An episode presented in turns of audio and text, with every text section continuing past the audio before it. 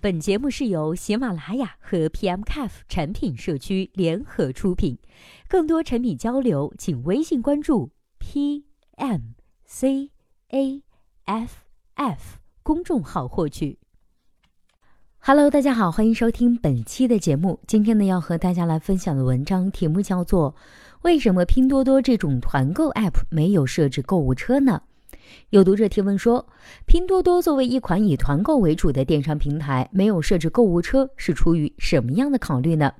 今天为我们做出回答的这位作者的名字叫做牛奶馒头叔。那接下来时间，我们一起来听一下他怎么说的吧。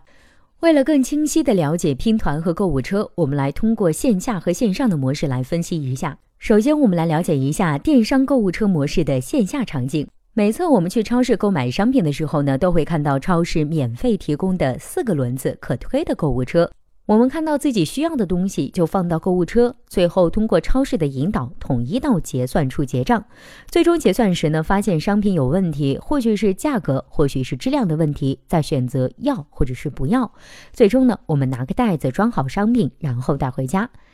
那线上的购物车模式呢，类似于线下，每个人看到喜欢的商品均可加入购物车，最后可以一起到购物车支付结算自己喜欢的商品。当然，线上购物车的空间呢是有限，这里是平台刺激用户购物的一种手段。当你添加购物车之后，如果发现购物车满了，这个时候你可能需要下单购买自己喜欢的商品，给之后加入购物车留下空间，或者是管理购物车不需要的商品，然后把它删除掉。如果购物车不做限制，用户可能之前加入购物车的商品呢，也就石沉大海了。再一次，我们认识一下拼团的线下场景。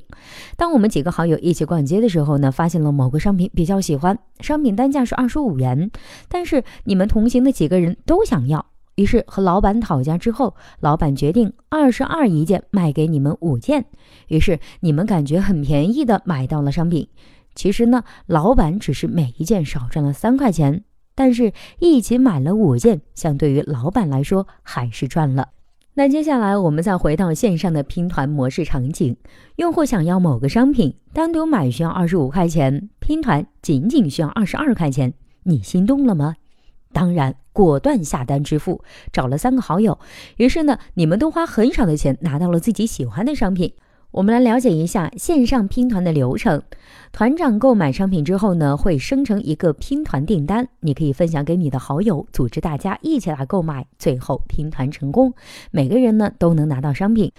对于商家来说呢，拼团的商品是从所有库存中的部分商品拿出来做活动，通过折扣力度来吸引用户购买，所以这是一种非常及时的消费场景，一天。两天，可能一周。如果非要通过加入购物车来实现，用户可能当时喜欢，可加入了购物车之后，想起来要支付某个商品时，发现购物车商品失效了，可能商品已被拼团模式的用户购买完了。如果用户多次感受到这种体验，会极大的影响平台的品牌以及使用体验的。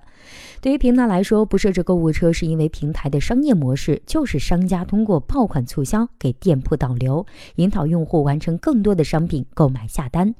平台呢抓住了用户爱赚便宜的心理，利用分享平台实现自己的商业模式。拼团的核心是好友分享，也是基于当今新媒体正处于风口时期的一种商业模式——分享经济。至于后续的商业路途会不会加入店铺非拼团商品，需要平台认真考虑。